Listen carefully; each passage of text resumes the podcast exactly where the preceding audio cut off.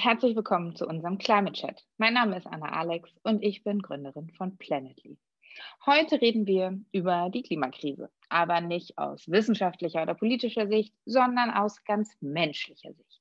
Mich interessiert, was die Menschen treibt und bewegt, die die Action ergreifen und aktiv werden gegen die Klimakrise. Ich nenne sie die Carbon Heroes. Heute sprechen wir mit niemand Geringerem als dem Head of Sustainability von Vodafone Deutschland, Ryan Holofka. Lieber Ryan, sehr schön, dass du da bist und heute den Climate Chat mit mir machst. Ähm, für die, die dich noch nicht kennen, wer bist du, was machst du? Hi Anna, vielen Dank, dass ich dabei sein darf. Ich habe, äh, wie gesagt, mich sehr darüber gefreut, dass du mich eingeladen hast. Ähm, mein Name ist Ryan, ich bin 29 und ich verantworte das Thema Nachhaltigkeit bei Vodafone. Jetzt seit knapp anderthalb Jahren und ähm, ich habe eine relativ simple Aufgabe und das ist, den Konzern grün zu machen, mit allem, was dazu gehört. Das klingt, glaube ich, für viele jetzt gar nicht nach einer so simplen Aufgabe. Was gehört denn alles dazu? Wie muss ich mir das vorstellen? Ja, also wir haben natürlich verschiedene Felder für uns definiert und ähm, für uns der wichtigste Punkt ist erstmal unseren CO2-Footprint reduzieren. Ähm, wir stoßen im Vergleich zu anderen Konzernen vielleicht nicht ganz so viel CO2 aus, da wir ja Dienstleister sind, das heißt, wir produzieren nichts.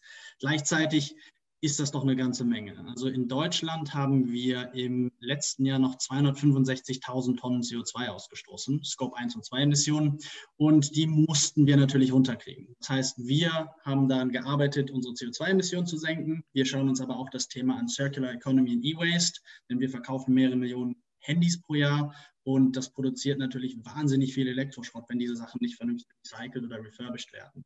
Dann ein weiteres spannendes Thema, so sind wir auch damals in Kontakt gekommen, ist das Thema Green Tech and Innovation. Das heißt, für uns ist natürlich spannend, was gibt es da draußen für neue innovative Ansätze, um die Klimaprobleme, die es gibt, zu lösen und besonders Themen, wo wir vernetzen helfen. Also wo können wir Digitalisierung noch mit reinbringen? Das ist besonders spannend für. Und dann ist ein weiterer Punkt natürlich auch die Positionierung des Konzerns. Das ist für mich auch ein ganz wichtiger Punkt, denn äh, man hört doch immer wieder natürlich die auch berechtigte Kritik, dass Konzerne noch nicht genug machen. Und mein Job ist natürlich dann auch nach draußen zu zeigen, ja, da gibt es ein Problem, aber wir greifen das ganz aktiv auf und versuchen jeden Tag etwas besser zu werden. Und ein weiterer Punkt, an dem ich natürlich auch noch arbeite, das wird eine riesige Aufgabe für dieses Jahr, ist das ganze Thema Reporting. Ähm, ist nicht mein Lieblingsthema an der Stelle, aber das ist wahnsinnig wichtig, denn nur wenn man ein vernünftiges Reporting hat, kann man ja dann auch messen, ob diese Erfolge, die man sich verspricht, auch eintreten. Und deswegen ist das ein unglaublich wichtiges Thema an der Stelle. Nur was wir messen können, können wir auch managen. Ähm, ich glaube, da sind wir uns auf jeden Fall einig. Ähm, super, wir gehen darauf auch gleich noch mehr ein. Nun, aber einmal noch an Anfang, weil mich interessiert total auch deine persönliche Reise. Nun bist du noch 29, wahnsinnig jung und hast trotzdem schon eine so äh, wahnsinnig wichtige und auch hohe Position, muss man ja sagen. Deswegen ganz besonders interessiert mich auch so deine persönliche Reise hin zur Nachhaltigkeit. Ähm, wann ist dir denn so zum ersten Mal irgendwie bewusst geworden, dass der Klimawandel nicht einfach nur irgendwie eine natürliche oder normale Entwicklung ist. Ja, ähm, ich hatte mir äh, einen deiner letzten Podcasts auch angehört und da hast du diese Frage gestellt und dann habe ich mir überlegt, okay, wann, wann ist mir das denn aufgefallen? Habe ich wirklich hart drüber nachdenken müssen, weil ich habe gedacht, da muss es doch diesen einen Moment geben und den habe ich aber erstmal nicht finden können. Ich habe dann überlegt, das muss doch in der Schule irgendwann gewesen sein. Also ich habe 2011 Abi gemacht und ähm, da konnte ich aber in meinem Kopf irgendwie nichts finden, was jetzt tatsächlich diese, den Klimawandel für mich wirklich so greifbar gemacht hätte. Klar mhm. haben wir es in irgendeiner Form mal besprochen, aber es war noch nicht wirklich irgendwie die Klarheit da, wie groß das Problem ist. Ich glaube, das hat sich stetig gesteigert durchs Studium dann. Da kommt man natürlich mit viel mehr Leuten in den Austausch, die sich auch mit dem Thema vorher vielleicht schon deutlich intensiver beschäftigt hatten. Und das war so der Punkt, wo ich mich immer, immer intensiver auch selber damit befasst habe und mein wirklicher Moment, wo es dann tatsächlich irgendwann Klick gemacht hat, der kam relativ spät, das war 2014. Ähm, da gab es eine Story über das letzte männliche Nashorn, ähm, das ist eine bestimmte Untergattung gewesen, äh, in Afrika, das 20 Bodyguards hatte, weil wenn das ausgestorben wäre, ähm, damit die ganze Subspezies getötet oder ausgerottet worden wäre. Und ähm, es gab halt dann irgendwie drei dieser Nashörner auf der ganzen Welt noch, zwei Weibchen und dieses Männchen. Und die haben alles daran gesetzt, die Population zu erhalten. Ähm, das hat nicht geklappt am Ende. Ne? Ich habe jetzt letztens nochmal dann gegoogelt. Das männliche Nashorn ist gestorben. Diese Spezies ist jetzt ausgestorben. Das muss man nicht mal, das fand ich, wow. als ich das 2014 gesehen habe, das war irgendwie so ein Moment, wo ich gedacht habe, okay, das ist, das kann doch wirklich nicht sein, dass jetzt einfach eine, eine ganze Subspezies dort ausgestorben ist. Wahnsinn, und, und wow. Das war für mich ein Moment, wo ich auch echt gesagt habe, okay, das, irgendwas läuft da wirklich falsch. Und ich glaube, das kam für mich ganz passend zu dieser, dieser Transition Phase. Davor habe ich immer noch gedacht, eben andere Leute lösen dieses Problem quasi. Ne? Es gibt ja die Erwachsenen, nenne ich es mal zu dem Zeitpunkt noch, ähm, die Leute, die schon etabliert im Business sind, in der Politik sind, die dieses Problem für mich lösen, für die Welt lösen. Und dann ist man da selber Mitte 20 und stellt fest, da ist irgendwie keiner, der es tatsächlich löst. Es gibt viele Leute, die daran arbeiten, aber es ist trotzdem passiert. Das heißt, irgendwie passiert nicht genug insgesamt. Und das war für mich so dieser, das war für mich der Aha-Moment. Da hatte ich drüber nachgedacht. Und das war echt ein, für mich ein sehr, sehr ja, wichtiger Moment, glaube ich, in meinem Leben, auf jeden Fall. Wahnsinnig, super äh, spannende Story. Danke, dass du die mit uns teilst. Was hast du dann damit gemacht mit dieser Erkenntnis? Ähm, also für mich war dann noch nicht ganz klar, wie ich mich denn einbringen kann. Also ich habe ein Businessstudium ganz klassisch gemacht und ähm, da wusste ich nicht genau, wie kann ich dann jetzt tatsächlich die Welt beeinflussen an der Stelle. Ich meine, die Welt beeinflussen ist auch ein sehr großes Wort und da wird direkt gesagt, okay, ja, der, der ist auf Höhenflug unterwegs und was, was denkt der eigentlich? Ähm, aber ich glaube eben, man braucht halt doch diesen Mut irgendwo auch mal zu sagen, man möchte irgendwo einen Impact haben und verändern. Und was für mich dann so der nächste Step war, war tatsächlich, dass ich, wie es viele machen, ich war für Afrika in, für eine Zeit. Ich habe dann ein Umweltprojekt im Senegal gemacht. Ähm, das war für mich eine tolle Erfahrung. Der Impact, den ich hatte, war aber mehr als überschaubar. Das ist ja in der Regel leider bei diesen Projekten so. Ich bin damals mit ISEC hingegangen. Das war schon mal besser, als dass ich irgendwie bezahlt hätte, um für zwei Wochen Löwenbabys aufzuziehen. Aber es war halt trotzdem etwas, wo ich glaube, die Gärtner auch ohne mich genauso gut klargekommen wären. Aber es war für mich auch nochmal so eine wirklich eye-opening Experience zu sehen, wie dieser andere Teil der Welt lebt. Und ähm, das hat mich dann auch dazu bewogen, gerade im Master ähm, auch als, äh, als Elective dann Sustainable Business zu nehmen. Das heißt, ich hatte Kurse im Bereich Sustainability und ähm, das hat mich eigentlich durch den gesamten Master begleitet, dieses Thema so sehr, dass ich dann überlegt hatte, ob ich noch einen weiteren Master dran mache im Bereich Sustainability. Und ähm, habe mich dann schlussendlich doch dagegen entschieden bin erstmal trotzdem noch den normalen Corporate-Weg gegangen. Also ich bin eingestiegen bei Vodafone als Management-Trainee, das ist dieses Nachwuchsführungskräfteprogramm und ähm, habe dieses Programm durchlaufen und habe dann während des Programms meinen Chef kennengelernt, der mir die Möglichkeit gegeben hat, an einem Nachhaltigkeitsthema zu arbeiten. Mhm. Und das hat mich quasi zu dem Thema gebracht am Ende des Tages. Mhm. Spannend. Wie, haben, wie, haben so, wie hat so dein Umfeld reagiert, als du dich auch für diesen Sustainability Master entschieden hast und vielleicht auch gerade so das Umfeld, die das gar nicht so auf dem Schirm hatten? Also weiß nicht, Familie oder sowas, die jetzt irgendwie ne, irgendwie von dir, da weiß ich nicht, große Hoffnungen nicht setzen. Unser Junge hier irgendwie studiert jetzt irgendwie Business und, und wird jetzt Investmentbanker und jetzt sagst du plötzlich, jetzt kommst du mit Nachhaltigkeit um die Ecke und äh, dass dir das Thema wichtig ist. Hast du da irgendwie auch mal Gegenwind bekommen oder wie hast du das erlebt so für dich? Überhaupt gar kein Gegenwind, ganz im Gegenteil. Also ähm, ich meine, das sagen die Eltern immer, aber äh, meine Mutter ist wahnsinnig stolz auf mich, sagt sie, dass ich eben nicht einfach nur einen guten Job habe, sondern tatsächlich auch einen positiven Impact jetzt habe. Ne? Also es hat damals schon angefangen. Äh, meine Mutter selber ist auch ziemlich aktivistisch unterwegs fast schon. Also jetzt vielleicht nicht, nicht für jeden Standard, aber ähm, sie ist jetzt auch schon seit mehreren Jahren vegetarisch unterwegs. Ähm, sie versucht Plastik zu vermeiden, Palmöl zu vermeiden, überall wo es geht. Alles, was so im, im, Rahmen des Normalen irgendwo noch machbar ist, ist aber tatsächlich auch immer wieder zu Protesten gegangen, wenn es irgendwelche Tiere in, in, in, in Zirkussen gab oder sowas. Also sie ist da echt gut unterwegs und das heißt, sie war wahnsinnig stolz drauf. Aber auch sonst im Freundeskreis oder in der Familie, also da gab es nie auch nur ansatzweise irgendeinen irgendein Backlash. Es gab höchstens Desinteresse, das mhm. schon. Eher dieses klassische, ja, das juckt mich nicht, das ist nicht mein Problem, ähm, das kann irgendwer anders fixen. Also dieses mhm. klassische. Ähm, aber das, das ist okay. Also das muss sich nicht jeder in dem Maße dafür interessieren, wie ich es tue. Ähm, ich glaube, mittlerweile sehen wir ja, dass mehr als genug Menschen wirklich Interesse daran haben. Und ähm, ja, solange wir diese Menschen dann irgendwo mitnehmen können am Ende des Tages und nicht abhängen, ich glaube, dann kriegen wir da auch noch einiges hin. Nun kann ich sicherlich ähm, in ähm, Politik viel von dir lernen, ähm, so aus, aus dem Konzern unterstelle ich dir jetzt mal. Wie gehst du denn damit um, wenn du mit jemandem sprichst, der irgendwie, den das eigentlich überhaupt nicht juckt? Also der, der noch sagt, ach komm, ähm, ich, ich selber, ich will auch immer nicht zu missionarisch sein irgendwie und ich will die Leute ja auch irgendwie nicht verlieren. Hast du da irgendwie so ein paar Tipps für mich? Wie sprichst du mit den Leuten dann? weil mhm. es dir sicherlich trotzdem wichtig ist, die Wichtigkeit irgendwie zu unterstreichen. Absolut. Und ich glaube, das ist echt ein, ein, wahnsinnig wichtiger Punkt auch für mich. Also dieses Thema missionarisch unterwegs sein, ich glaube, das haben wir über Jahre immer wieder versucht. Äh, verschiedenste Leute, also ich persönlich nicht, also das waren Leute, die dieses Bewusstsein für Nachhaltigkeit schon lange vor mir hatten. Aber das hat irgendwo häufig, glaube ich, nicht funktioniert. Die Leute haben sich dann beschnitten gefühlt, die haben sich auch bloßgestellt gefühlt an vielen Stellen. Und ich glaube, das führt dann meist eher zu einer ablehnenden Haltung, weil sie sagen, hey, wer bist du denn jetzt, der mir sagen soll, wie ich mein Leben äh, führe?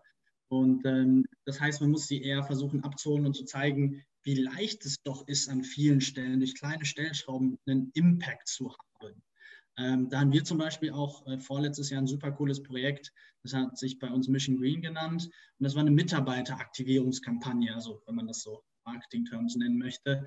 Und ähm, da ging es darum einfach, dass wir äh, in einer App, die wir für die Mitarbeiter entwickelt hatten, ganz klar aufgezeigt hatten, durch kleinste Maßnahmen, wie einfach mal, also das, woran man eigentlich sowieso schon denkt, mal vegetarisch essen, mal mit dem Zug zur Arbeit kommen, statt mit äh, mal die Treppen nehmen, anstatt irgendwie mit dem Aufzug zu fahren. Durch kleine Sachen, dass man dort CO2 einsparen kann. Und so hat man das dann von allen zusammengerechnet.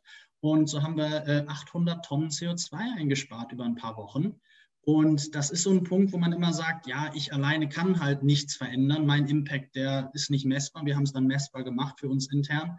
Hat ein echt ein positives Ergebnis. Ne? Das heißt, über so einen spielerischen Ansatz, glaube ich, kannst du die Leute ganz gut abholen. Darüber, dass du ihnen einfach zeigst, dass es gar nicht weh tut unbedingt, was du machst, sondern dass es, also dass du jetzt nicht erwartet, dass sie auf einmal ähm, vegan werden und äh, nie wieder mit dem Auto fahren, sondern dass jeder eben sein Leben so ein bisschen anpassen kann und das zusammen erstmal ein erster guter Schritt ist. Und auf der anderen Seite, wenn es jetzt businessseitig ist, wie hole ich die Leute ab? Da ist, glaube ich, ganz klar, dass ich den, den Nutzen auf Businessseite zeige. Also ich gehe dann hin bei Leuten, wo ich weiß, die interessiert das Thema vielleicht persönlich, aber von der Business-Seite überhaupt nicht, dann versuche ich gar nicht, die zu überzeugen davon, dass das nachhaltigkeitstechnisch unbedingt das Richtige ist, sondern dass das aus Business-Sicht das Richtige ist. Mhm. Ne? Mhm. Ähm, gerade im Thema Kommunikation, Vermarktung, externe Positionierung des Konzerns, äh, da wird das Thema immer wichtiger. Durch Fridays for mhm. Future, die, die, die, ein Konzern kann heutzutage meiner Meinung nach nicht mehr nicht nachhaltig sein. Das geht nicht. Wir müssen das zwangsläufig machen ich glaube, wenn du das aufzeigen kannst, also wo liegen die Business Benefits? Ne? Wir können bessere Sales generieren im Enterprise-Bereich, weil die Kunden aktiv danach fragen, ähm, was können wir machen, um denen dabei zu helfen, nachhaltiger zu werden. Wenn ich mhm. das mitgeben kann, mhm. dann hilft es. Wenn ich auf der Consumer-Seite zeigen kann, hey, wir führen das Fairphone ein, das nachhaltigste Handy der Welt, das du mit Sicherheit ja auch kennst, das hat vielleicht jetzt nicht den, den äh, Verkaufserfolg wie ein iPhone, aber es gibt eben trotzdem eine Gruppe Menschen, die sich dafür interessiert und die dann eben auch merken, dass das Thema Nachhaltigkeit für uns wichtig ist. Ähm, ein anderes großes Thema ist das Thema Flotte.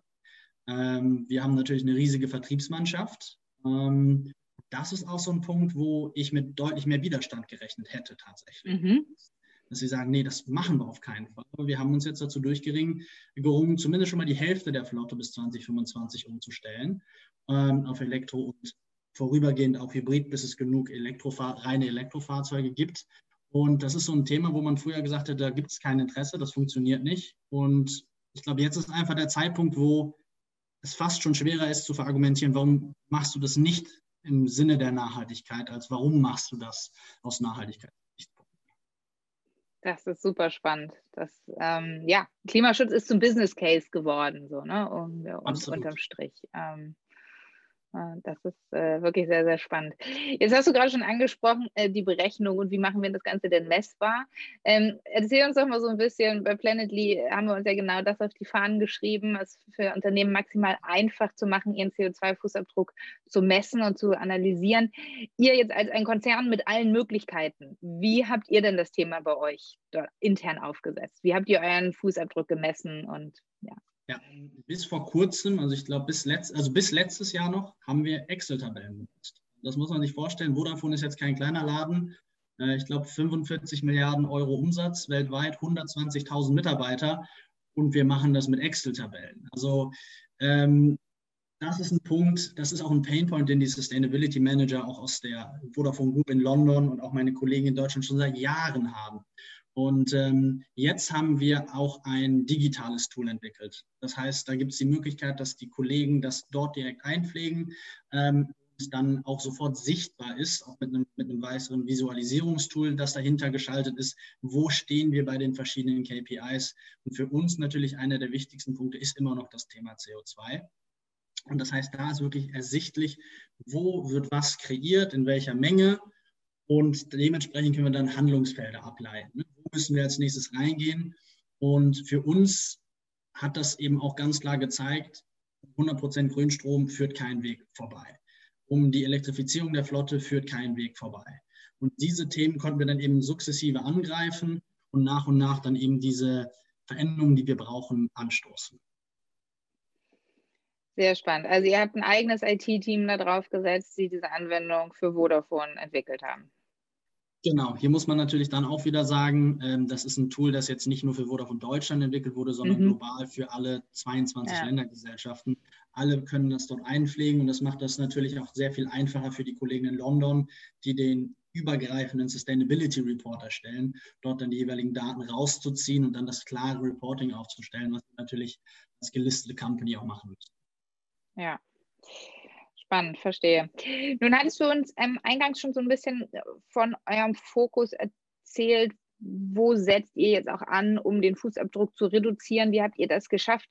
Vielleicht ähm, hast du noch so ein paar Tipps und Tricks, ähm, wie man es nun schafft, dass man diese Kennzahl CO2-Fußabdruck auch tatsächlich relevant macht, internalisiert, ist es drin in den Boni-Systemen, in den Incentive-Strukturen? Wie schaffst du es, dass nun tatsächlich dieses Business-Mindset, was sich ja in erster Linie auf die Financial-Kennzahlen und Financial KPIs fokussiert, diese Environmental KPIs zunehmend tatsächlich auch in den Fokus rückt und, und mitdenkt? Ähm, das ist tatsächlich passiert über unseren Vorstand an der Stelle. Auch da mhm. hatte ich mhm. wieder Glück. Ähm, Hannes, unser CEO, brennt persönlich für das Thema. Da bin ich sehr, sehr froh drüber, weil wenn er nicht daran interessiert wäre, das voranzutreiben, dann wäre das auch gescheitert.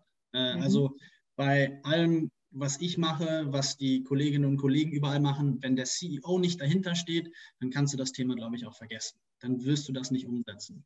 Und ähm, wir haben also im September 2019 haben wir unsere neue Nachhaltigkeitsstrategie, äh, die ich mitentwickelt hatte, im Vorstand vorgestellt. Die wurde von allen freigegeben und dadurch erging dann der Auftrag gleichzeitig an alle Vorstände innerhalb ihres Bereiches dafür zu sorgen, dass ihre Mitarbeiter immer stärker den Fokus auf Nachhaltigkeit legen.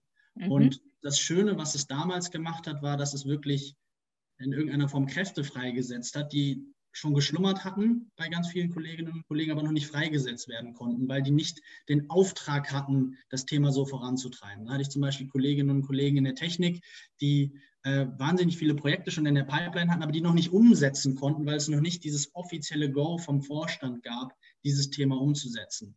Und das ist dann, als der, der Vorstandsbeschluss kam, dann sind die zu mir gekommen, haben gesagt, Ryan, wir haben das, das, das und das, das wollen wir gerne machen. Und haben gesagt, machen wir jetzt alles.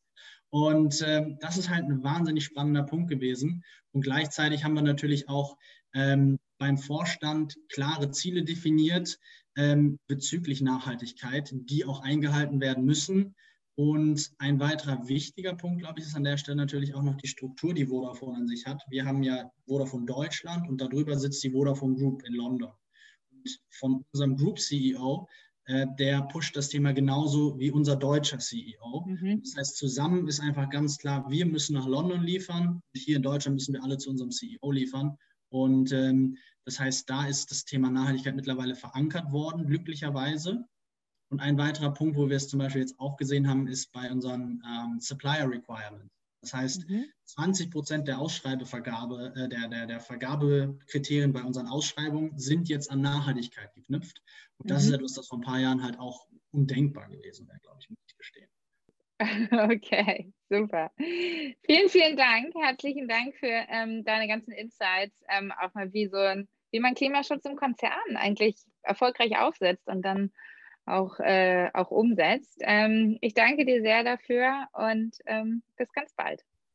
Ja, vielen Dank dir. Ich hoffe, das waren ein paar interessante Insights und wenn es nochmal Fragen gibt, äh, weißt du ja, wo du mich finden kannst. Super. Danke dir. Dankeschön.